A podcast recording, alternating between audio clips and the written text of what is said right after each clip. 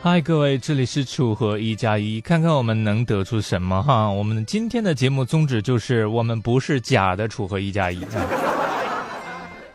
传说人生在世没做过蠢事，估计都不好意思说自己活过。一位网友分享了一段自己的经历：前两天享受了一把乡村旅游，路过一家人，呃，一户人家，看到门口晒的都是上好的野菜，我看着挺好，就问了一句可能让我后悔一辈子的话：哎。这这菜卖吗？多少钱一斤？主人说：“哎，随便随便拿，不要钱。”这咋行啊？心里想着老乡真淳朴啊。主人就说：“喂猪的哪好意思要你钱？”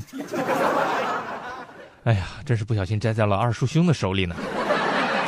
但是听完下面这个故事，我心里感觉舒服多了。人跟人抢饭碗，这叫竞争；可是人跟猪抢饭碗，这事儿您听说过吗？它跟猪有什么好交集的呢？但是不瞒您说啊，接下来呢要给您说这个事儿，还真的发生了，人就跟猪杠上了。安徽凤阳县有一个黄某，这眼见呃邻村的一个村民家有一个废旧的猪槽，他就琢磨着，这个猪槽骨骼清奇，绝对是个古董。于是呢，连夜啊偷偷把这猪槽给人偷走了。因为这个猪槽很重，一个人搬不动，他就喊来了妻子和一个亲戚，三个人合力把这个猪槽给扛回了家。正当这个黄某呢美滋滋的心里琢磨着，这个猪槽出手之后呢，我肯定是发家致富啊啊！结果民警来到他家了，因为偷人家猪的饭碗，这黄某被行政拘留五天。你说这事儿给干的啊，猪都给整懵了，睡了一觉醒来，嗯，耶。饭碗不见了。对此，有网友冒充二师兄表示：“这个锅我不背。”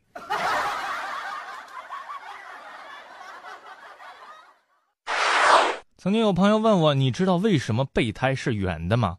为了提醒追女神多年未果的他，我很委屈的说：“因为方便滚。”但是，一厢情愿，这还不是备胎的终极奥义。最厉害的是下面这一对。有个成语叫口是心非，接下来这对小情侣啊，就是一对这样的绝配。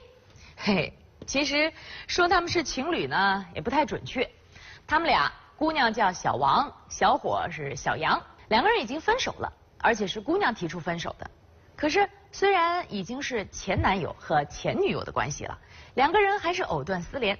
哎呀，今天我陪你去逛个街，明天你到我家来吃个饭。更有意思的是。两个人还是很暧昧。有一天，这个小王姑娘请前男友来家里吃饭，男朋友走了之后，小王姑娘接到一条短信，短信里面说她的微信刚刚转账了五千块，可是她打开自己的微信，里面并没有转账信息啊。其实，这是前男友小杨捣的鬼。他趁小王不注意，拿对方的手机偷偷给自己转了五千块钱，然后呢，把转账记录删了，又发了一堆亲密的表情来刷屏。姑娘知道以后就找杨某要钱，杨某一个劲儿的跪地求饶，还说：“哎呀，宝贝，我欠了很多高利贷，我我我是不得已啊，你一定要相信我，我一直是爱着你的。”小王姑娘报警之后，民警很快抓住了杨某，结果发现他根本没欠什么高利贷，那五千块钱也被他花光了。一边说着我爱你，一边偷偷拿钱，关键是这还是前女友啊！我只能说，小伙子表达爱意的方式很特别呢。都说谈钱伤感情，这下估计再多的我爱你，最后只有两个字：还钱。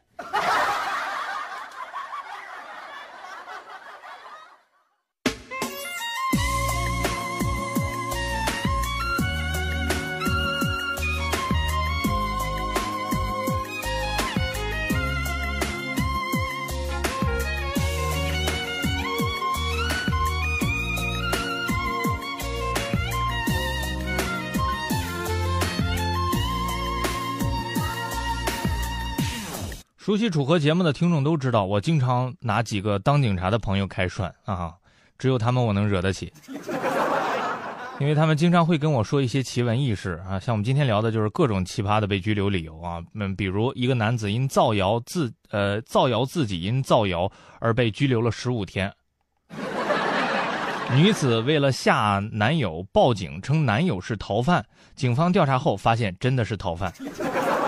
男子酒驾遭查跳广场舞，因跟不上节奏被识破。一名韩国的什么 MERS 女患者啊啊 MERS 啊，我主要是想分着读，大家能够理解是吧？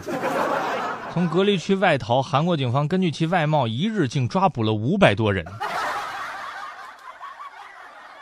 当然，我觉得这一切都不如下面这位来的倒霉。抓癞蛤蟆会犯法这件事儿，您知道吗？最近呢，浙江淳安的老陈的经历有点让亲友出乎意料了。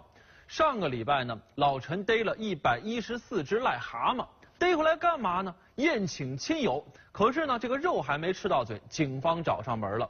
不仅呢把这老陈给刑拘了，还要追究他的刑事责任。老陈当场就懵了：良民呐，我不就逮了些癞蛤蟆吗？我什么坏事也没干呢。但是问题就出在这儿。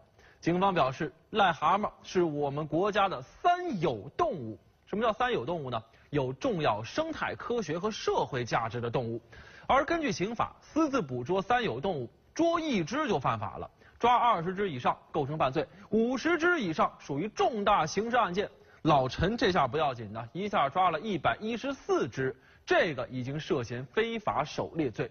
听完这解释，老陈都懵了啊，这肠子都悔青了。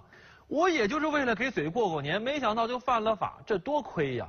当然了。在这儿也给大家普了个法哈，癞蛤蟆它跟壁虎和青蛙是一样的，都是三有动物，千万不要随意捕捉。遥想当年除四害的时候，大家热情多么高涨，但是自从很久以前看到新闻用弹弓打麻雀都是非法捕猎的时候，大家一下子低调了许多。现在看见小动物都是客客气气的。